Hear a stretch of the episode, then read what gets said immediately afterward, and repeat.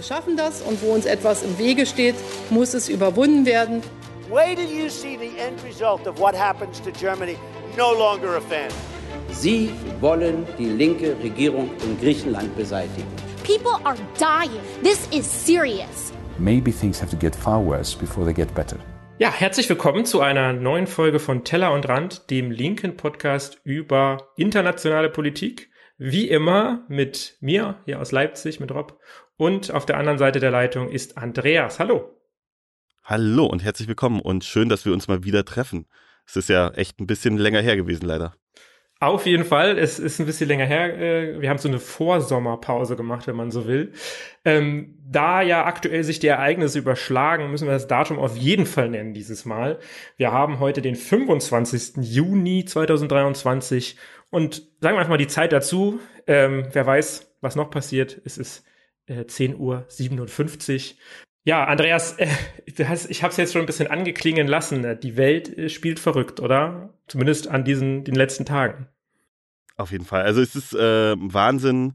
Und ähm, ja, wir würden zumindest mal kurz, können wir darüber reden, was da passiert ist. Wir wissen aber halt nicht, ob das nächste Woche überhaupt noch eine Rolle spielt. Also das ist jetzt so ein bisschen das Absurde dieser Ereignisse, die sich überschlagen. Und wir reden natürlich von diesem Putsch, Putschversuch. Weiß man nicht, was es genau eigentlich war. Aufstand äh, nennt es die Wikipedia. Der äh, PMC dieser privaten militärischen Einheit genannt Wagner und von dem Führer Evgeny Pirozhin, der zwei Tage lang im Prinzip einen Aufstand geplant hat und auf Moskau marschiert ist innerhalb von Russland. Ja, ich habe ich hab ein paar Kommentare gelesen, da wurde das Ganze dann auch Meuterei genannt. Vielleicht ist das sogar kein schlechter Begriff, denn schließlich ging es ihm ja seinen Aussagen nach, am Anfang zumindest, darum, sich gegen die Eingliederung der Wagner-Söldner in die russische Armee zu widersetzen. Zumindest ist das die Aussage, die am Anfang stand. Danach folgten ja ganz viele andere Aussagen. Voll. Also genau, das wäre vielleicht so zum Hintergrund. Diese Freiwilligeneinheit existiert seit 2014. Hauptsächlich eigentlich vorher im Ausland aktiv gewesen, nämlich in sehr vielen afrikanischen Staaten, äh, aber auch in Syrien, in Armenien und und und und macht im Prinzip ja bewaffnete Außenpolitik für den russischen Staat. Seit der ähm, totalen Invasion der Ukraine und ähm, so als Rettung für die russische Armee hat man diese Wagner-Gruppen stärker gemacht und sie auch in den Ukraine-Krieg reingeholt. Und vor ein paar Wochen wurde Wagner und Pirozhin tatsächlich auch noch mit äh, Orden überschüttet und sehr gelobt vom russischen Präsidenten Putin. Und plötzlich hatten sie dann doch die Gunst nicht mehr so ganz. Der Verteidigungsminister der Russischen Föderation, Shoigu, hat, wollte nämlich alle freiwilligen Verbände eingliedern in das Verteidigungsministerium und dagegen soll angeblich dieser, diese Meuterei gelaufen sein. Ja, zu Prigozhin vielleicht noch, also der gilt als, man sagt immer, er wäre ein Vertrauter von Putin. Das stimmt so nicht. Also er war ein Vertrauter von einem Vertrauten von Putin. Also er lebt noch, aber er ähm, ist nicht mehr so vertraut, glaube ich. Und hat sich dadurch irgendwie immer näher an Putin rangewanzt und hat dadurch, dass Putin an die Macht kam, hat er eben auch ordentlich was an Macht hinzugewonnen. Äh, galt immer, man sagt berühmt ja immer der Koch von Putin, weil er eben so Catering-Firmen hatte und äh, mit denen, die dann den Kreml versorgt haben und so weiter. Und dann hat er eben mit den Milliarden, die er oder Millionen, die er da verdient hat, beziehungsweise die aus Korruptionsgeldern wahrscheinlich auch dann bei ihm landeten, hat er eben diese Wagner-Armee gegründet und ist eigentlich eher so ein exzentrischer Millionär, wenn man so will. Also so tritt er zumindest oft auf, so ein, so ein, so ein militaristischer Donald Trump, wenn man so will. Exzentrischer Millionär, Milliardär, weiß man nicht genau. Ähm, er kommt mir auch ein bisschen vor wie ein Volkstribun und feiert sich halt wirklich selber. Und das ist natürlich äh, wahrscheinlich dann auch eine gewisse Gefahr für Putin gewesen. Ja, man muss sagen, er, Putin scheint abhängig von ihm gewesen zu sein oder von den Wagner-Truppen. Auf jeden Fall wurden ja, wurde ja die, die politische Stimmung und Meinungsäußerung in Russland war ja sehr eingeschränkt. Nur Prigozhin schien immer wieder Kritik äußern zu dürfen am Verteidigungsministerium und später auch an Putin selbst, ohne dass er dafür große Konsequenzen bekam. Und das ist ja durchaus ja anders gewesen. Da gab es ja auch Leute, die aus dem dann mysteriöserweise aus irgendwelchen Fenstern gefallen sind und so weiter. Und Prigozhin schien eine Stellung zu haben in diesem System, was ihm ermöglichte, hier ein bisschen freier zu reden. Genau, und dieses, diese Kritik, besonders am Verteidigungsministerium wollte er scheinbar jetzt Taten folgen lassen und hat am Abend des 23. Juni verkündet, dass sie einen Marsch der Gerechtigkeit auf Moskau starten wollen und sind dann mit verschiedenen äh, Militärkonvois zuerst in Rostov am Don, eine Stadt in Südwesten der Russischen Föderation aufgelaufen, haben diese Stadt im Prinzip übernommen. Das ist eine Stadt, die ist so groß wie Hamburg, also 1,1 Millionen Menschen leben dort drin. Von dort aus äh, sind sie die Autobahn M4 Richtung Moskau runtergefahren. Rostov-on-Don liegt etwa, ich glaube, 1200 Kilometer von äh, Moskau weg. Und äh, man hat es geschafft, bis im Prinzip 100 Kilometer vor Moskau zu kommen. Auf der Seite der, des Verteidigungsministeriums hat man Verteidigungsanlagen gebaut, Straßensperren. Dieser Militärkonvoi wurde mindestens einmal von einem Helikopter beschossen.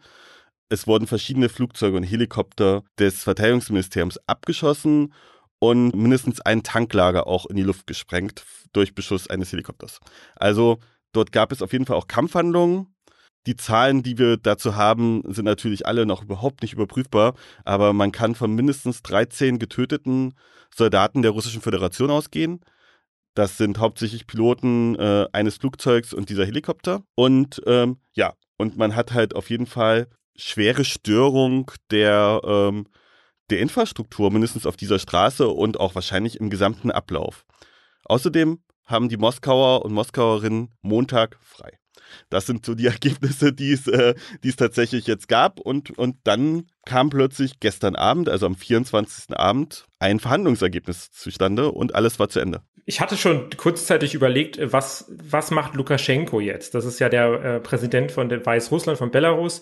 Und wäre ja sicherlich auch eine Möglichkeit gewesen, dass Belarus sich dem anschließt. Aber natürlich wäre das riskant gewesen, da russische, russische Truppen sich im Land befinden. Das würde wahrscheinlich dann zur Folge, hätte zur Folge gehabt, dass Russland annektiert dann Weißrussland, was ja sowieso eigentlich schon länger so eine Idee ist. Stattdessen hat äh, Lukaschenko sich in den Hubschrauber gesetzt und ist von Minsk nach Rostov am Don geflogen. Ich nehme an, dass er einen Hubschrauber genommen hat, weil ich weiß nicht, wie er es sonst innerhalb von wenigen Stunden dahin geschafft hätten haben sollte und hat mit Prigozhin persönlich verhandelt. Lukaschenka hat verhandelt äh, mit Prigozhin und im Prinzip gibt es vier Ergebnisse, die wir kennen oder die wir vermuten. Und das erste ist tatsächlich, Prigozhin selber geht nach Belarus. Was er dort macht, wissen wir nicht. Dann ist das nächste im Prinzip Straffreiheit, sowohl für Prigozhin als auch für alle seine Söldner oder für alle diese ähm, an diesem Aufstand beteiligten Personen. Das nächste ist, das Strafverfahren, was gegen Pirogin gestartet wurde, wird ausgesetzt. Die Wagner-Gruppen gehen zurück ins Feldlager. Was mit den Leuten passiert ist, die eigentlich an der Front sein sollte, das weiß man natürlich nicht. Was scheinbar besonders wichtig auch ist, dass es keine Personaländerungen im russischen Verteidigungsministerium geben wird. Also Shoigu, der Verteidigungsminister, wird nicht abgesetzt, was ja wahrscheinlich eigentlich ein Ziel dieses, dieses Aufstandes war. Und Teile von Wagner werden jetzt Teil des Verteidigungsministeriums. Das heißt, äh, die PMC Wagner in der Russischen Föderation wird auf jeden Fall aufgelöst. Was das für die ähm, Wagner-Strukturen in Mali, in Zent der Zentralafrikanischen Republik, im Sudan, in Syrien oder sonst wo auf der Welt heißt, ist, glaube ich, noch nicht so richtig klar. Für mich ergeben sich daraus ein paar Fragen. Für uns alle. Ich, ich zähle mal auf, was, was so die Fragen sind, die sich daraus ergeben. Die erste Frage ist, das sieht aus wie ein eigentlich hundertprozentiger Niederlage der Wagner-Söldner. Das sieht nicht so aus wie das, was wir in den Bildern gesehen haben. Ja, das, das kann man auf jeden Fall, glaube ich, so sagen. Ich, natürlich weiß ich auch nicht, was das am Ende, was dazu am Ende geführt hat, dass Pirogin im Prinzip sagt, okay, ich verlasse jetzt Russland und äh, lasse ja meine Macht auch hinter mir. Also, ne, er hatte vorher eine Armee mit um die 25.000 äh, relativ gut ausgebildeten Soldaten mit Luftverteidigung und Panzern und jetzt ist er, was auch immer, in Belarus. Keine Ahnung. Ähm, ja, also weiß man halt nicht. Also, was ihn dazu bewogen hat, ist, glaube ich, unklar, wobei ziemlich sicher ist, dass, dass das, wenn äh, sowohl Putin als auch äh, Shoigu zusammengehalten haben, wäre das wahrscheinlich einfach nicht erfolgsversprechend für ihn gewesen. Und die Vermutung, die man vielleicht ein bisschen haben kann, ist, dass er darauf gesetzt hat, dass Putin sich auf seine Seite stellt. Wie das Putin hätte machen sollen, kann ich auch nicht verstehen, weil er hätte ja dann im Prinzip zugegeben, dass er die Kontrolle über das Verteidigungsministerium verloren hat. was Putin absolut geschwächt hätte. Nur so kommt Putin ja auch nicht sonderlich viel stärker raus. Also ich verstehe tatsächlich, äh, ich würde sagen, die größten Verlierer in diesem Konflikt ist Putin, weil er auf keiner dieser Seiten gut rauskommt. Der einzige Gewinner ist Shoigu, wenn man es so sehen will, obwohl er nichts gemacht hat. Ja, und auch nicht da war. Also, ne, also man hat ja Bildern von Pirozhin gesehen, man hat Putin eine Rede halten hören, eine Rede, die ein bisschen an die Rede von dem äh, deutschen Kaiser 1918 erinnert, nämlich äh, mit Dolchstoßlegende und äh, und solchen Geschichten, also, oder vielleicht von äh, Hindenburg, also wirklich so, so Geschichten erzählt wurden, so, äh, wir sind in der Situation wie 1917, die, äh, das russische Zarenreich und wir werden von innen äh, ermordet und das wird die größte Niederlage, die Russland haben kann, wenn das so passiert. Also, er hat da ja auch ein maximales Drohszenario aufgebaut und das muss er jetzt ja irgendwie wieder einfangen und gleichzeitig hat er auch gesehen, dass diese Person, die er ja so angegriffen hat, von der Bevölkerung scheinbar gemocht wurde und auch durchaus vom Verteidigungsministerium, weil sonderlich große Kämpfe gab es nicht und das könnte sicher eigentlich nur dadurch erklärt werden, dass es eigentlich entweder keine Armee mehr in Russland gibt oder dass die Armee zumindest nicht aktiv dagegen war. Ich glaube, das ist für mich, das wäre schon mein zweiter Aspekt oder meine zweite Frage gewesen, die, die sich dadurch entstellt. Genau, also ist einfach keine, keine relevanten russischen Kräfte mehr vor Ort in Russland. Also funktioniert quasi die Verteidigung Russlands einfach nicht mehr, weil eben alle Kräfte gebunden sind in der Ukraine. Das ist die einzige, eine Möglichkeit. Die andere Möglichkeit hast du ja genau angesprochen, eben, dass die sich alle so ein bisschen zurückgehalten haben. Und ich vermute, dass es vielleicht so ein doppeltes Ding ist. Die halten sich ja vielleicht dann auch zurück weil sie sagen, ich, uff, ich weiß gar nicht, ob wir da so, so gut bei rauskommen, ob wir da vielleicht nicht doch verlieren. Und dann wäre natürlich auch die Frage, und ich glaube, das ist auch der Grund, warum Prigozhin vielleicht jetzt am Ende so den Schwanz in Anführungsstrichen eingezogen hat, weil er erwartet hat, dass die Bevölkerung stärker mitzieht. Vielleicht war sein Ziel tatsächlich eine Art Bürgerkrieg oder eine, eine Art Coup zu starten, aber eben ja, mit mehr Unterstützung von der Bevölkerung und äh, von anderen Soldaten, vielleicht auch vom Verteidigungsministerium. Und es sind einfach nicht so viele mitgezogen, aktiv, sondern eher im Passiven. Also gerade von der Armee kann ich mir vorstellen, haben wohl viele, das äh, habe ich auch in Berichten gehört, die dann nicht mehr ans Telefon gegangen sind. Also Generäle, die gesagt haben, okay, äh, ich bin jetzt mal im Urlaub für ein paar Stunden, weil äh, ich will mich jetzt nicht entscheiden. Und hätte der, die, hätten die sich entschieden und für Prigozhin entschieden, wäre es vielleicht anders ausgegangen. Und das war vielleicht die Berechnung von Prigozhin gewesen er ist dann gescheitert daran, dass eben die Leute passiv geblieben sind. Und das kann auch gleichzeitig der Grund sein, warum eben er so wenig Gegenwehr bekommen hat. Aber nur keine Gegenwehr bekommen reicht scheinbar nicht, um die Macht in Moskau zu übernehmen, weil Putin hat sich ja in den letzten Jahren auch eine Privatarmee in der Form als so eine Privatgarde, ähm, ich weiß gerade den Namen nicht genau, aufgebaut. So eine Geheimpolizei, die aber gleichzeitig eben militärisch aufgestellt ist, gegen die im Zweifel wahrscheinlich Prigozhin keine Chance gehabt hätte oder die zumindest Putin so lange schützen können, ähm, wie nötig ist. Aber das ist das eine, das ist das eine Ding, wo ich, wo ich mir vorstellen kann, das ist ein sinnvolles Szenario, was irgendwie halbwegs Sinn ergibt. Und das schätzt wahrscheinlich die Abgestumpftheit der russischen Bevölkerung. Also ich meine, äh, wir leben jetzt eineinhalb Jahre in diesem, in dieser vollen Invasion der Ukraine und die russische Bevölkerung hat sich, bis auf wenn sie direkt betroffen ist, zu wenigen Sachen dazu wirklich geäußert. Also ich meine, selbst das Verlassen der russischen jungen Männer äh, ist erst passiert, als klar wurde, okay, es, es besteht die Gefahr, dass ihr eingezogen werdet. Es gab zwar kleinere Proteste gegen diesen Krieg, aber bei weitem nicht so große wie in der ersten Nawalny-Welle. Also es gibt scheinbar gerade keine russische Zivilgesellschaft mehr. Und das schlägt sich dann halt auch da wieder. Ich glaube, es gibt halt gar keine Meinung mehr zur Politik oder zu irgendwem dort. Es ist, glaube ich, einfach so. Putins Politik der letzten Jahrzehnte hat, war erfolgreich in der Hinsicht. Ne?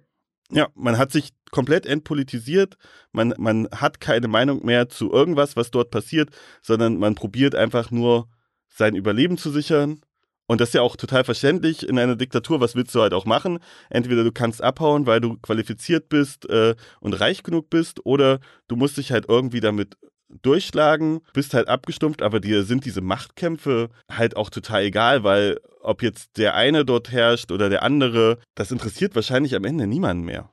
Ich glaube, da, da, wie gesagt, da hat Putins äh, die Demobilisierung, gesellschaftliche Demobilisierung durch Repression war und eben die Medienmacht. Ich meine, die Leute glauben ja auch nicht mehr, was im Fernsehen läuft, aber sie, was sollen sie machen? So, das ist so die Einstellung wahrscheinlich. Ich denke dennoch, dass ein weiterer Aspekt an der Geschichte ist, dass du hast es auch gesagt, Putin, Putin hat eine Niederlage erlebt und er hat sie definitiv erlebt. Ähm, erstmal muss man sich die Rede auch mal vor Augen führen. Er hat eine Analogie benutzt, nämlich die mit 1917. 1917 war die ähm, Sowjetrepublik ähm, noch, noch gar nicht da, aber es begann quasi der Bürgerkrieg in Russland zwischen den Weißen und den Roten. Die Weißen, die Zaristen, die Roten, die Kommunisten. Und wenn man aber seine, seine Analogie, die er dort benutzt, zu Ende führt, sieht er sich selbst nicht als der Rote, sondern als der Weiße. Also der, das dekadente zaristische System, was die Arbeiter ausbeutet und so weiter. Und nicht die, der faire Führer sozusagen, der hier die Leute befreien will. Das überschätzt jetzt vielleicht die Intelligenz oder den, den historischen Wissen der Leute. Ich weiß es nicht in Russland. Aber es ist schon absurd, dass er sich, weil er kennt die Geschichte, er weiß das, dass er sich aber scheinbar in dieser Rolle sieht, ist sehr seltsam, für mich sehr seltsam, dass er so argumentiert hat. Und natürlich, was er auch gesagt hat, er hat gesagt, es wird keine Straffreiheit geben. Wir werden die alle vernichten, so nach dem Motto. Und das ist ja nicht passiert. Das heißt, er hat eigentlich so ein bisschen sein Pulver verschossen. Und jetzt ist so die Frage, ist das eigentlich, ist es jetzt egal? Oder hat er jetzt, weil er es ja das erste Mal so öffentlich, hat er sich quasi selbst demontiert oder wurde demontiert? Und ich weiß nicht, wie die Bevölkerung das jetzt wahrnimmt, ob jetzt, oder auch Teile der Armee und so weiter, ob Putin jetzt sich noch lange halten kann oder ob das jetzt noch ein weiterer Nagel quasi in den Sarg von Wladimir Putin ist und wir vielleicht in drei, vier, fünf Monaten noch einen Putsch sehen von wer weiß wem diesmal. Also ich glaube, wir haben ja gerade über die äh, Entpolitisierung der Bevölkerung gesprochen. Ich glaube, der ist es am Ende vielleicht auch egal. Also, aber wer das auf jeden Fall mitbekommen hat, sind äh, die ganzen ja, Oligarchen, die ganzen Billionäre, Milliardäre, die, die auch eigene PMCs haben. Also es gibt äh, bei weitem nicht nur Wagner in, ähm, in Russland, es gab auch andere und ich glaube, das ist auch durchaus das Problem, was Shoigu mit dieser Eingliederung all dieser Verbände sehen wollte, nämlich er wollte verhindern, dass es plötzlich mehrere Fraktionen gibt. Aber selbst wenn man diese Organisationsstruktur verbindet, heißt das ja noch lange nicht, dass, dass das nicht trotzdem irgendwo existiert. Ich meine, die russische Föderation ist groß und äh, man hat schon früher gesagt, dass es äh, die Leute ähm, an der ähm, Pazifikküste wahrscheinlich wenig interessiert, was die Leute in Moskau machen. Ich meine, das ist unendlich weit weg und du kannst das quasi nicht wirklich kontrollieren. Das heißt, dort haben Menschen ganz sicher gesehen, okay, das System Putin ist geschwächt. Putin hat nicht mehr die Kontrolle über alles und wenn wir wollen, können wir zumindest Teilstrukturen aufheben. Was man ja auch ganz gut gesehen hat, ist, dass Putin kurz danach alle seine noch verbliebenen Verbündeten probiert hat, um sich zu scharen. Er hat mit dem armenischen Präsidenten telefoniert, er hat mit dem kasachischen Präsidenten telefoniert, er hat mit dem kirgisischen Präsidenten telefoniert, er hat mit dem Präsidenten von Belarus äh, gesprochen.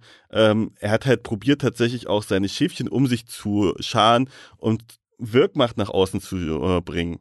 Also das ist, muss man ja sagen, also ja, und, und auch sicherzustellen, dass keiner, dass keiner ausschert, ne? weil es ja durchaus auch sein kann, dass ein Pashinyan sagt, Russland ist ja eigentlich das Einzige, was uns noch schützt vor einem Angriff Aserbaidschans.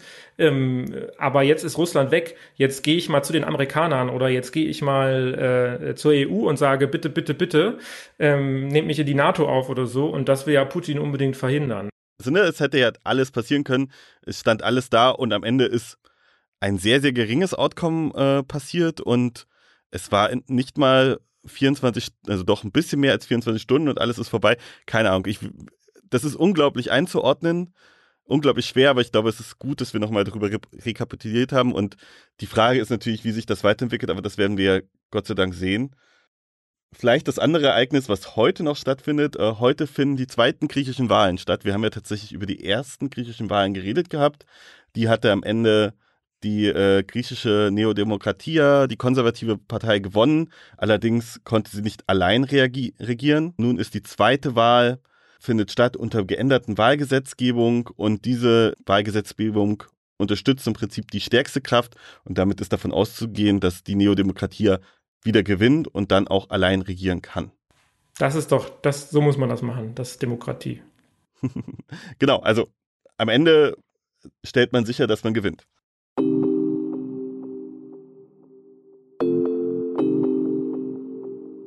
Arm, aber sexy. So hat der ehemalige Bürgermeister von Berlin, Klaus Wowereit, die Hauptstadt einst genannt. Ähnliches dürfte auch für das ND gelten. Denn als linke Zeitung stecken auch wir in der Krise der Printmedien. Gleichzeitig ist uns aber wichtig, dass sich jeder Mensch losgelöst von der finanziellen Situation bei unabhängigen Medien informieren kann. Deswegen setzen wir auf ein freiwilliges Bezahlmodell. Hilf mit bei dieser solidarischen Finanzierung und unterstütze das ND mit einem Beitrag deiner Wahl. Ganz schnell und einfach auf dasnd.de slash freiwillig zahlen.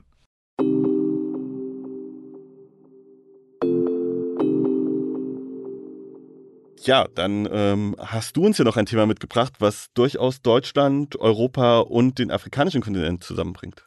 Ja, es, ich weiß nicht, ob ihr, ihr euch daran erinnert. Also im März rum gab es so ein kurzes Aufflammen einer Debatte, vielleicht würde ich es mal so nennen. Da ging es darum, dass die sogenannten Benin-Bronzen, die Deutschland ja nun an äh, Nigeria zurückgegeben hat, dass der nigerianische Präsident damals noch Buhari, der, es gab ja auch eine Wahl, haben wir auch darüber berichtet, der hat das Ganze jetzt dem Eigentum des Oba von Benin überschrieben. Der Ober von Benin, was ist das? Das ist der König sozusagen des Königreichs Benin, hat nichts mit dem Land Benin zu tun. Das ist wieder so eine Geschichte von Kolonialherrschaft. Warum das Land Benin und das Königreich Benin haben nichts miteinander zu tun. Es gibt auch keinerlei territoriale Überschneidung. Ja, und da gab es ein bisschen Kritik von Seiten, von bestimmten Seiten, aber da komme ich dann gleich nochmal zu. Ich denke, es ist wichtig, das Ganze, den ganzen Prozess mal aufzurollen, weil das wurde zwar vor einiger Zeit durchdiskutiert, aber ich habe festgestellt, dass das nicht immer so richtig diskutiert wird, wie es wahrscheinlich fairer wäre. Und denn ich habe das Buch gelesen, Africa is not a Country, Breaking Stereotypes from, of Modern Africa von Dipo Faloin. Ja, der Name sagt eigentlich alles. Also es geht ein bisschen um verschiedene Aspekte Afrikas und auch die Vielfalt Afrikas darzustellen. Und ein großer Aspekt davon ist natürlich auch die Kolonialzeit, setzt sich eben mit diesem Thema auch auseinander. Und das hat durchaus nochmal ich sag mal so Backgrounds und Perspektiven gegeben, die ich sehr interessant finde, die ich natürlich hier auch teilen möchte mit euch und die wir vielleicht noch mal diskutieren können. Ähm, wie kamst du drauf, das Buch zu lesen? Ähm, ich habe es einfach zufällig im Buchladen gesehen und zugegriffen, muss ich zugeben. War wirklich ein zufälliger Kauf und hat sich sehr gelohnt. Kommen wir zum Königreich Benin. Vielleicht erstmal so allgemein. Das, das Königreich ist im 11. Jahrhundert vor Christus gegründet worden und es gilt als so ein bisschen das größte und mächtigste ähm, afrikanische Reich dieser Zeit, war im vor, weitesten fortgeschritten. Die Hauptstadt ist Edo gewesen. Heute heißt das Ganze Benin City, eben an der Südwestküste ähm, bis ins Inland rein von Nigeria. Nicht ganz Nigeria, nicht ansatzweise, ähm, aber der Staat Edo zum Beispiel zum Großteil ähm, und auch die Hauptstadt Lagos lag eben in diesem Königreich.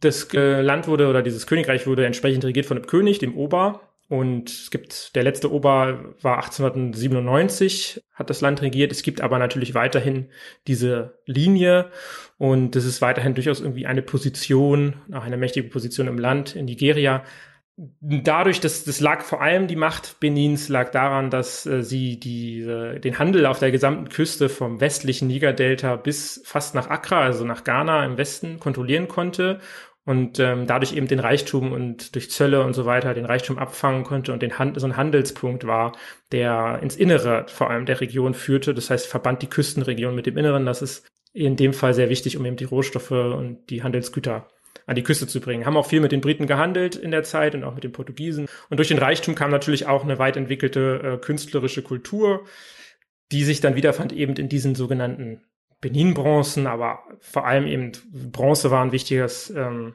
wichtiger Rohstoff, Eisen, Elfenbein. Und da gibt's diese berühmten Bronze-Wandtafeln, die in Benin im Palast des Obers hingen. Und dann gibt's die lebensgroßen Bronzenköpfe. Das ist, das ist, wenn wir sagen Benin-Bronzen, das meinen wir damit. Da sind die Obers von Berlin alle dargestellt. Die gab es so ein bisschen wie das Kanzlerporträt im Kanzleramt, wenn man so will, nur eben aus Bronze und als Büste. Und ich glaube, die Amerikaner haben auch immer so Büsten von ihren Präsidenten rumstehen. Und sowas haben die natürlich auch. Und darum geht's, wenn wir über die Bronzen reden. Jetzt natürlich die Frage, wie kommen die Bronzen nach Europa, weil die sind ja jetzt in Berlin, das erzählerisch, wo ich gerade bin zumindest. Und da ist vielleicht das Jahr 1897 zu nennen, was erstmal erstaunlich ist, dass eben ein Königreich in Afrika in der Größe und in der Macht immer noch existent und unabhängig war, was nochmal auf die Stärke dieses Königreichs auch hindeutete. Das gefiel natürlich gerade der Royal Niger Company, das ist diese private kolonialistische Firma, der Briten in der Region überhaupt nicht, weil die natürlich äh, lieber selbst handeln wollten, ohne Zölle zu bezahlen. Es gab dann immer wieder Streit, in dem zum Beispiel dann eben James Phillips überhaupt nicht und der sagte so, ich will jetzt nach Benin City reisen und werde jetzt hier mit dem mal verhandeln, dass wir da eine Lösung finden. Der Ober hat die Einladung allerdings abgelehnt, denn zu der Zeit war das Igwe-Fest, das ist so zwischen Weihnachten und Ostern rum in der Zeit. Und in der Zeit ist es dem Ober verboten, sich in der Gegenwart von Nicht-Indigenen aufzuhalten. Deswegen hat er gesagt, ja, wir können gerne uns treffen, aber nicht jetzt. Machen wir in zwei, drei Monaten ja, der Philips hat das halt ignoriert, beziehungsweise der hat, der ist schon losgeritten sozusagen, bevor er auf den Brief, der zurückkam, überhaupt gewartet hat. Wurde dann von Wegelagerern überfallen. Zwei von den 20 Delegationsangehörigen überlebten das Ganze, nur James Philip selbst starb 1897 entsprechend. Und die Briten haben das dann als genutzt und gesagt, das wäre quasi das die Soldaten von Benin gewesen, die jetzt das Massaker von Benin äh, durchgeführt hätten. So hieß das dann da. Ist natürlich Quatsch wurde eine Strafexpedition gestartet und die Briten eroberten dann natürlich relativ schnell Benin City mit der ganzen industriellen Kriegsmaschinerie, die es damals schon gab, brannten die gesamte Stadt nieder, tausende von Leuten wurden ähm, mordet und Benin City war damals eine der größten Städte des afrikanischen Kontinents. Also wir können uns das gar nicht richtig vorstellen, was da sowieso schon an architektonischem Wert auch äh, verloren gegangen ist. Ja, und die Briten haben dann 2500 religiöse Artefakte, Kunstwerke, die Benin-Bronzen entsprechend mitgebracht und nach Großbritannien geholt. Das wurde dann in der Geschichte viel dargestellt, es wäre ja alles ein Unfall gewesen, der Brand und man wollte das eigentlich alles gar nicht. Allerdings ist belegt, dass die Briten bereits Vor Vorkehrungen getroffen haben vorher, wie sie denn die ganzen Artefakte dann mitbringen können nach Großbritannien. Das heißt, es war im Endeffekt keine Strafexpedition, ähm, sondern das war ein geplanter Überfall zum Genozid, wenn man so will, der eben auch zu, zu, zur eigenen Bereicherung dienen sollte. Eigentlich ein Raubzug, oder? Ein Raubzug, ja, wenn man so will, ein Raubzug. Ne? Also, ja, äh, wie sind die Bronzen dann nach Deutschland gekommen? Naja, die wurden gekauft. Ne? Also die Briten haben natürlich das Zeug erstmal eingelagert bei sich und haben es teilweise lag das auch in Privathänden von irgendwelchen Soldaten, die das dann mitgenommen haben oder Generälen. Die haben das dann weiterverkauft. Ähm, vieles ging ins British Museum, aber vieles eben auch auf die ganze Welt, westliche Welt zumindest. Ja, das British Museum weigert sich sehr hartnäckig, die geklauten äh, Gegenstände zurückzugeben, mit sehr absurden und seltsamen Argumenten teilweise. Und jetzt kommt die große Überraschung, was wir Deutschen ja immer so ungern machen. Wer ist der Vorreiter in dieser Debatte? Deutschland, tatsächlich. Die sind tatsächlich der Vorreiter, eine ganz andere Policy in dem Sinne, ähm, als die ganzen anderen europäischen Kolonialstaaten, was ein bisschen seltsam ist. Das fing eigentlich damit an, dass die Kulturstaatsministerin äh, Grütters 2021 auf so eine Kritik oder eine Forderung Nigerias antwortete, dass man eben solche Rückführungen plane und das gerne starten möchte. Bekanntermaßen ist Herr Grütters dann nicht mehr im Amt gewesen und Claudia Roth hat das Amt übernommen. Und so kam es dann tatsächlich, dass am 1. Juli 2022 Deutschland und Nigeria einen Abkommen über die Rückgabe der Benin-Bronzen. Das sind insgesamt neben den Bronzen 514 Objekte.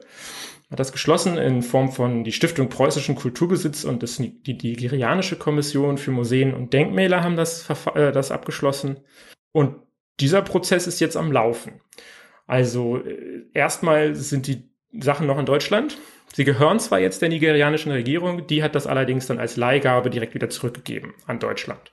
Das heißt, die sind zum Großteil sind die Objekte in deutschen Museen geblieben. Es hat sich insofern nichts geändert für die deutschen, für das deutsche Publikum und die Museen. Zwei Bronzen sind aber direkt dann nach Nigeria gegangen. Und um die geht es jetzt eigentlich, wenn wir darüber reden. Der Besitz wurde an den Ober übergeben, also über den König von Benin. Das sind eigentlich nur diese zwei Bronzen, die tatsächlich in Nigeria sich befinden.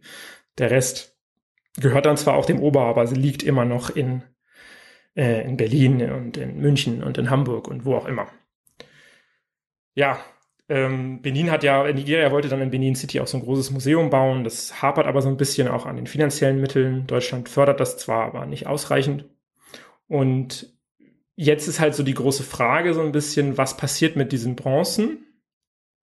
Bleiben die quasi im, auf dem Privatgrundstück des Obers im Anwesen und man, niemand kann sie sich angucken? Ähm, werden sie dann später auch in dem Museum ausgestellt? Das ist noch gar nicht bekannt. Das ist wichtig, um jetzt die Reaktion darauf einzuordnen.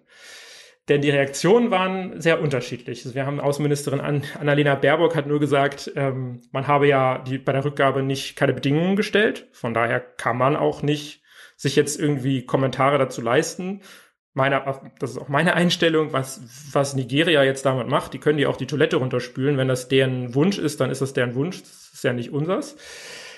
Wir haben Barbara Plankensteiner, das ist die Direktorin des Hamburger Museums am Roten Baum, die war in diesen Prozess mit eingebunden und der Hermann Parzinger, das ist der Präsident der Stiftung des Preußisch, preußischen Kulturbesitzes und die haben das Ganze so ein bisschen auch, ähm, die haben gesagt, es ist schon gut, dass der Ober da eingebunden ist, denn man muss es ja auch mal so sehen, der Ober ist halt eben der Besitzer gewesen in der damaligen Zeit.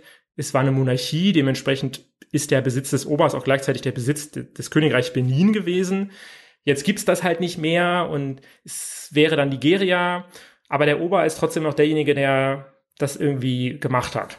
Ja, und deswegen sagen die, ist schon wichtig. Wichtig ist aber auch diesen beiden äh, Museumsleitern, Leiterinnen, dass das Ganze weiterhin ähm, der, der Öffentlichkeit zur Verfügung steht. Und jetzt kommen wir zu den äh, lustigen Sachen oder weniger lustigen Antworten vielleicht. Museum of Anthropology and Archaeology der Universität of Cambridge hat dann gleich gesagt, okay, wir wollten ja auch was zurückgeben, das verschieben wir jetzt erstmal. Und äh, zu meinem Heimatbundesland kommen wir natürlich auch, denn der Freistaat Sachsen hat gesagt, weitere Verhandlungen werden davon abge, äh, abhängig gemacht, ob dieser Erlass, also diese Eigentumsüberschreibung, rückgängig gemacht wird oder nicht. Ja, Andreas, was kannst du dazu, was fällt dir dazu ein? Sachsen, ey der, äh, der Ober, dieser äh, Monarch, der konnte halt äh, zu seiner damaligen Zeit wahrscheinlich nicht so wirklich was dafür, dass er enteignet wurde und hat wahrscheinlich, also keine Figur, die komplett unumstritten ist, aber, aber ich kann das total nachvollziehen, dass die Rückgabe an ihn erfolgt ist und wie gesagt, ansonsten ist es halt eigentlich auch nicht unser, unsere Sache, sondern äh, geht den Staat Nigeria etwas an, was die mit ihrem Besitz tun. Da würde ich dem würde ich vollkommen zustimmen. Und es kann eigentlich nicht sein, dass sich äh, ja, weiß ich nicht, der Freistaat Sachsen da rausnimmt und zu sagen, naja, wir schauen jetzt mal, wie ihr das da so mitmacht und dann kriegt ihr vielleicht das nächste Bonbon. Was denn das für eine äh, verdammte, äh, arrogante Haltung?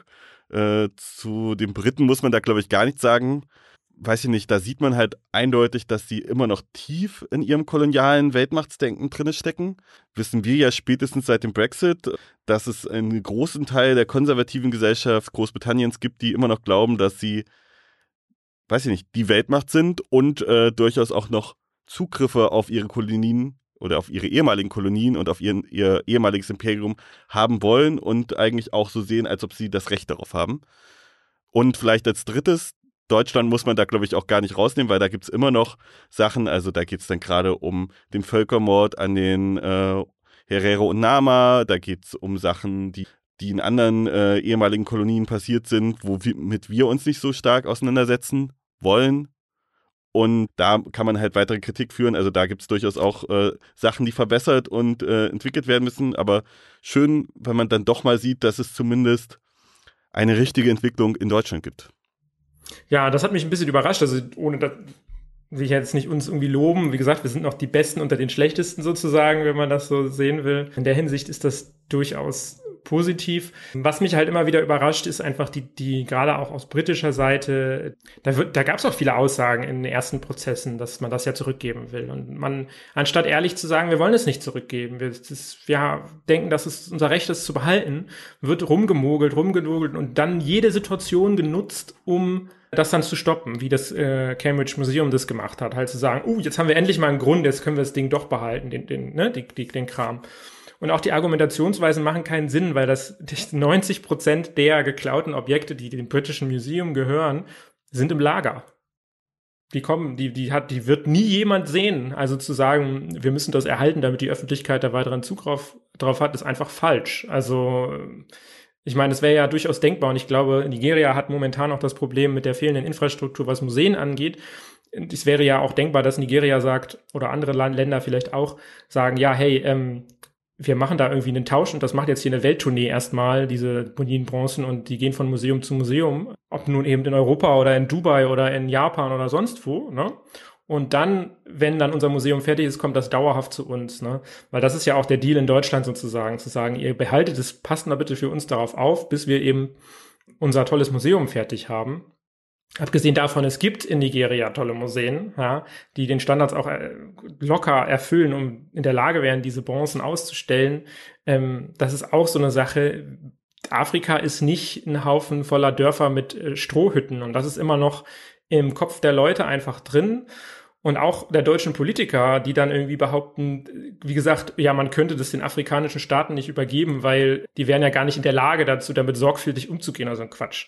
Das ist Rassismus, das ist kolonialistische, ja, das ist so White Supremacy, wenn man das so will. Ne? Also Lagos ist eine Weltstadt zum Beispiel, höchst modern in vielen Aspekten. Ähm, sicherlich nicht die, die gewisse Standards, ja, nicht so wie in Berlin, wobei Berlin ist vielleicht ein schlechtes Beispiel.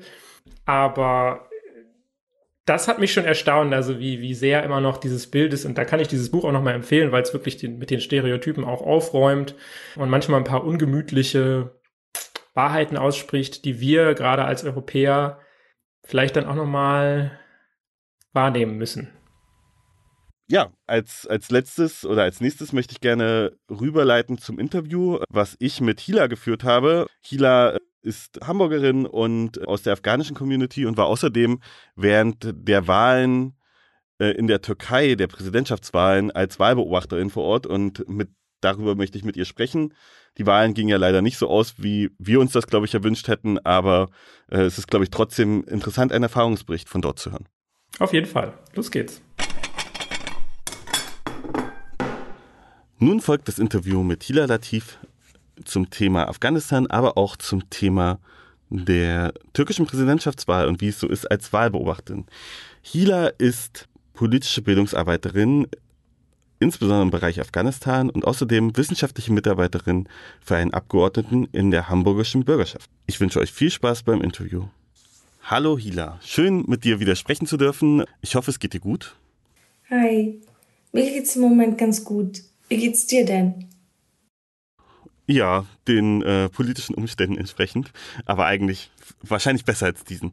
Ähm, ich möchte mit dir als erstes mal kurz darüber reden. Du warst ja am 14. Mai 2023 in der Türkei als Wahlbeobachterin.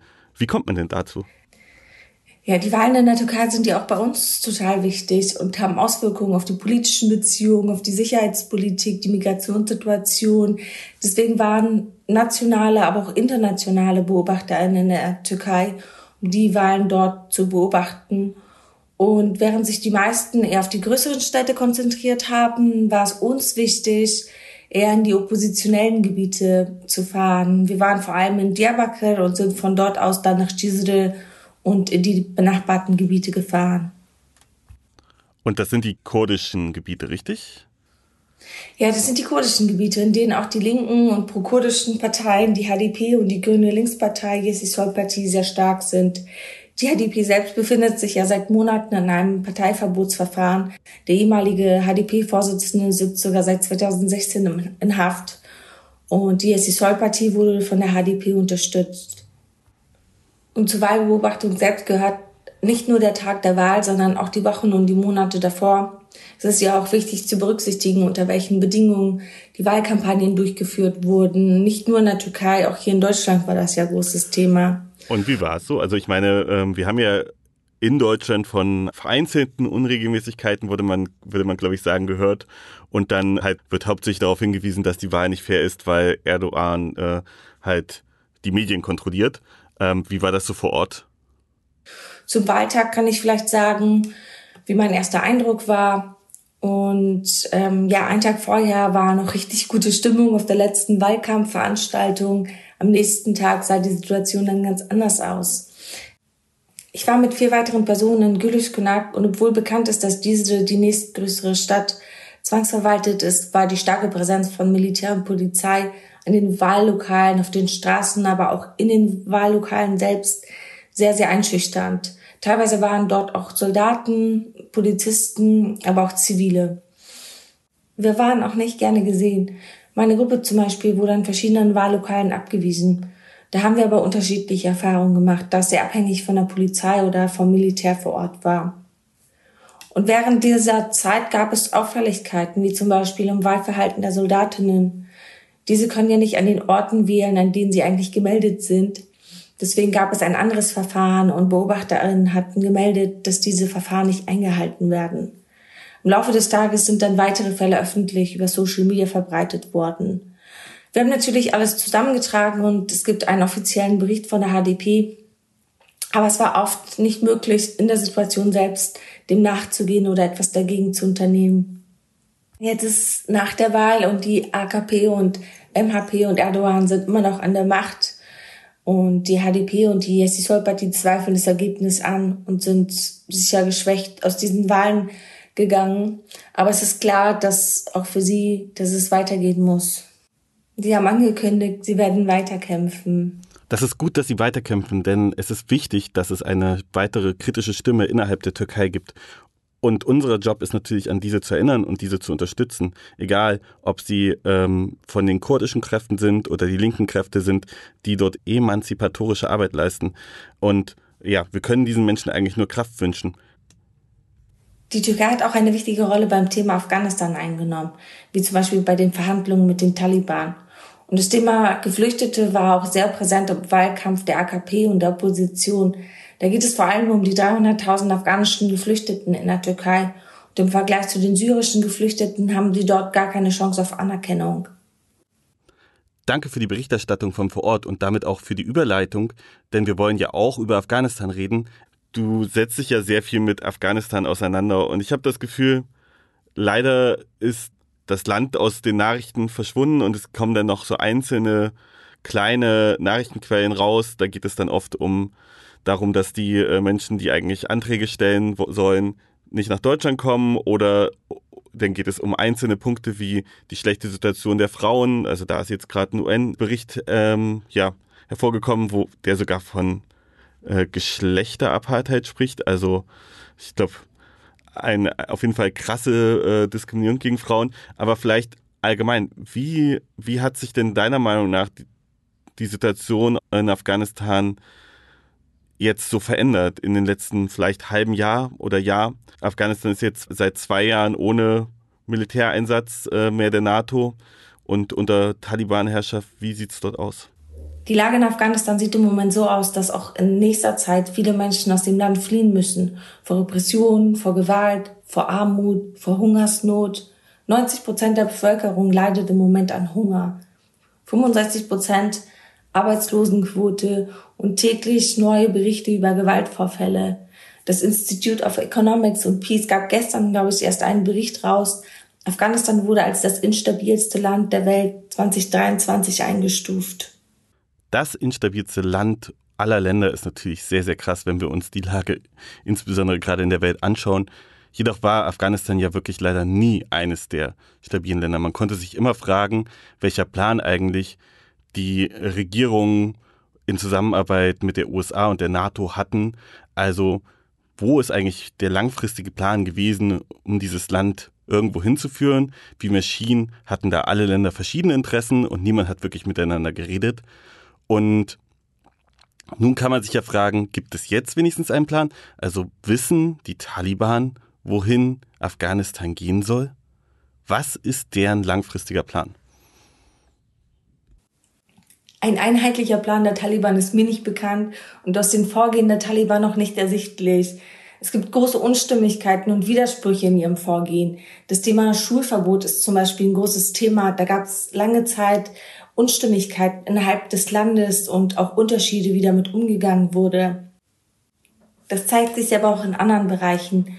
Ein Bericht der Vereinten Nationen gibt bekannt, dass auch im Jahr 2022 Afghanistan 80 Prozent des weltweiten Opiums produziert. Der Kampf der Taliban richtet sich aber nicht gegen den Anbau, sondern gegen die Zivilbevölkerung, die dem zum Opfer fällt.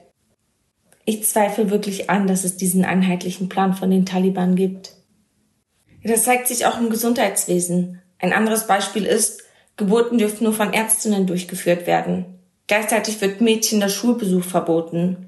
Also früher oder später wird diese Rechnung nicht aufgehen und es wird zu weniger Ärztinnen kommen. Das ist auf jeden Fall klar.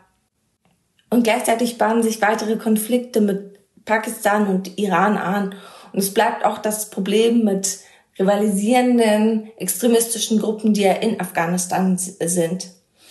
Also es sieht nicht so aus, als ob mehr Stabilität ins Land kommt. eher das Gegenteil. Da ist jetzt die Frage, was machen die Frauen? Also gibt es äh, weiter Proteste? Ich erinnere mich am Anfang dieses Regimes äh, gab es ja sehr viele mutige Frauen, die protestiert haben. Diese Videos sind durch äh, Social Media gereicht worden. Gibt es diesen Protest noch oder ist der tot? Der Protest der afghanischen Frauen ist nicht tot, aber natürlich eingeschränkt und gewaltvoll unterdrückt. Zum Anfang hatten sie die mediale Aufmerksamkeit, der ihnen auch einen gewissen Schutz gewährt hat. Und die Taliban wollten zu Beginn noch beweisen, dass sie sich verändert haben, um das Vertrauen der Bevölkerung oder auch der Welt zu gewinnen.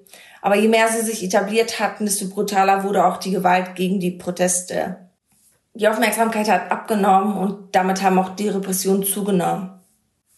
Und parallel haben sie Gesetze erlassen, die diese Gewalt legitimiert, wie zum Beispiel, dass sie nicht mehr ohne eine männliche Begleitung aus dem Haus gehen dürfen. Sie dürfen keine Parks besuchen, keine Fitnessstudios, keine SIM-Karten erwerben. Brüder, Väter, Söhne, also die Männer der Familie werden für das Verhalten der Frauen in der Familie bestraft. All das führt dazu, dass sie weniger die Möglichkeiten haben, sich auszutauschen oder sich zu organisieren. Zum Beispiel ist es auch so, dass Restaurantbetreiber dafür bestraft werden, wenn sie an Frauen verkaufen damit wird auch die Repression und die, auch die Kontrolle an die Bevölkerung einfach übertragen. Diese Maßnahmen verändern natürlich auch die Protestform. Viele organisieren sich wieder aus dem Untergrund heraus. Aktionen werden dann zum Beispiel nachts durchgeführt. Es ist wieder wie während der ersten Taliban-Regierung. Es gibt geheime Schulen für Mädchen, um den Zugang zu Bildung zu erhalten. Es gibt Lesekreise und Buchclubs. Aber es ist natürlich gefährlich, weil die Taliban gegen jegliche Versuche sehr brutal vorgehen.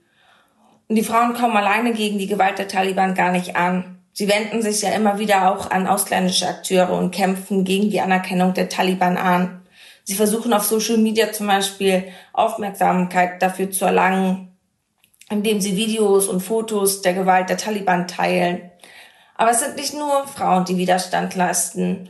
In den Provinzen gab es zum Beispiel auch Proteste von Männern, die zum Beispiel gegen das Schulverbot der Mädchen protestiert haben. Wir bekommen sowas natürlich viel weniger mit hier. Das stimmt, wir bekommen das hier gar nicht mit. Die Frage ist nur, was passiert denn eigentlich mit den Minderheiten im Land?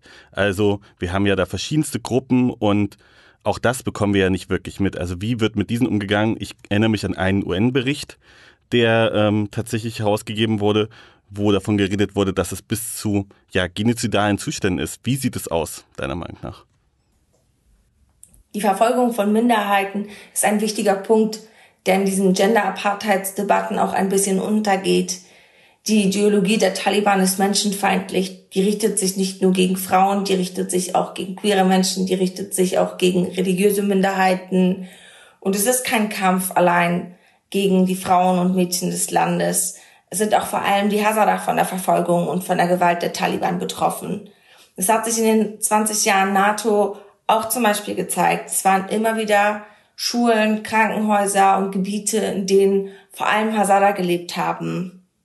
Und dieses genozidiale Vorgehen wird seit der Machtübernahme in verschiedenen Formen weitergeführt von den Taliban. Das ist natürlich schrecklich und dagegen müsste eigentlich irgendwas unternommen werden.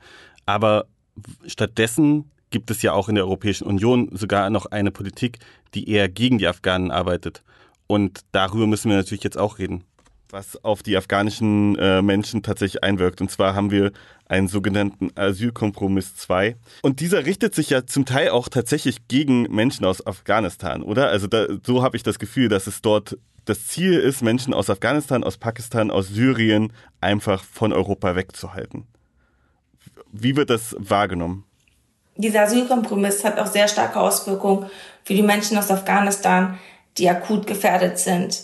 Es sind zwei Jahre her, in denen Menschen in Pakistan und im Iran verharren, in der Hoffnung, dass das Bundesaufnahmeprogramm sie aufnimmt. Weil zurück können sie nicht mehr. Und lange in den Ländern können sie auch nicht mehr bleiben, weil sowohl Pakistan als auch Iran versucht, alle Afghanen gerade nach Afghanistan zurückzuschieben. Es wird zwar behauptet, dass die Afghanen eine relativ hohe Anerkennungsquote haben. Aber so sicher ist es nicht. Es wird nämlich vergessen, dass bis kurz vor der Machtübernahme der Taliban noch nach Afghanistan abgeschoben wurde. Und dann kommen viele Afghanen über einen sicheren Drittstaat, was in den meisten Fällen die Türkei ist. Und ja, dann kommt wieder die Türkei ins Spiel. Also angesichts all dieser Krisen und Herausforderungen wird Afghanistan nicht so schnell von der politischen Agenda verschwinden. Es ist dringend nötig, dass wir uns viel intensiver mit der Situation auseinandersetzen. Gerade Deutschland hat eine große Verantwortung in Afghanistan. Und es ist wichtig, dass wir darüber sprechen. Öffentlichkeit ist ein großes Thema. Es ist wichtig, dass wir die Menschen im Kampf gegen die Taliban unterstützen. Und es ist auch wichtig, dass wir uns gegen die Reform der GERS äh, organisieren. Das stimmt und dafür kann man eigentlich aufrufen und sagen, wir können weder unsere türkischen noch kurdischen noch afghanischen Freundinnen und Genossinnen vergessen und wir müssen hier auch gegen GEAS und all diese Asylrechtsverschärfungen, wie auch immer sie genannt werden, kämpfen. Und das ist sehr, sehr wichtig und das müssen wir tun, denn sonst geht es gar nicht weiter. Danke für deine Arbeit und danke für diese Informationen und dass du hier zu Gast warst. Danke fürs Gespräch. Ja, danke für das Interview. Sehr interessant. Und dann bleibt uns eigentlich nur noch unsere gute Nachricht für, diesen, für diese Folge. Genau, und die kommt äh, aus einer ehemaligen Sowjetrepublik, die heute quasi, äh, ja, auf jeden Fall einer der modernsten EU-Staaten ist. Und äh, dorthin hat man sich jetzt auch mit dieser Gesetzgebung entwickelt, nämlich Estland hat als erste ehemalige Sowjetrepublik ähm, die sogenannte Ehe für alle, also die Ehe zwischen homosexuellen Menschen ähm, gleichgestellt mit der Ehe zwischen heterosexuellen Menschen und damit dann einen weiteren Schritt in Richtung liberaler äh, europäischer Staat getan und das ist natürlich sehr zu begrüßen. Und äh, wir können eigentlich nur hoffen, dass die anderen äh, ehemaligen Sowjetrepubliken nachziehen werden. Ja, dann war es das für äh, dieses Mal und äh, wir hoffen, ihr äh, euch hat's gefallen und wie immer, wenn ihr uns unterstützen wollt, dann ist das Beste, wenn ihr das ND unterstützt, denn das unterstützt uns in der Produktion dieses Podcasts. Äh, dementsprechend empfehlen wir gerne, sich da ein Abo zu klicken, einfach zu unterstützen, das geht auch. Oder ihr werdet Mitglied der Genossenschaft, denn das ND ist mittlerweile eine Genossenschaft und ermöglicht allen, sich selbst zu beteiligen mit einem Jahresbeitrag. Das ist richtig. Und besonders möchte ich auf das Digital-Abo hinweisen. Das kostet 9,90 Euro und ihr bekommt das ND täglich, ohne den Papiermüll zu haben. Das ist ja wirklich machbar und im Vergleich zu anderen Zeitungen durchaus kostengünstig. Ja, habt einen schönen Tag oder Abend. Tschüss. Tschüss.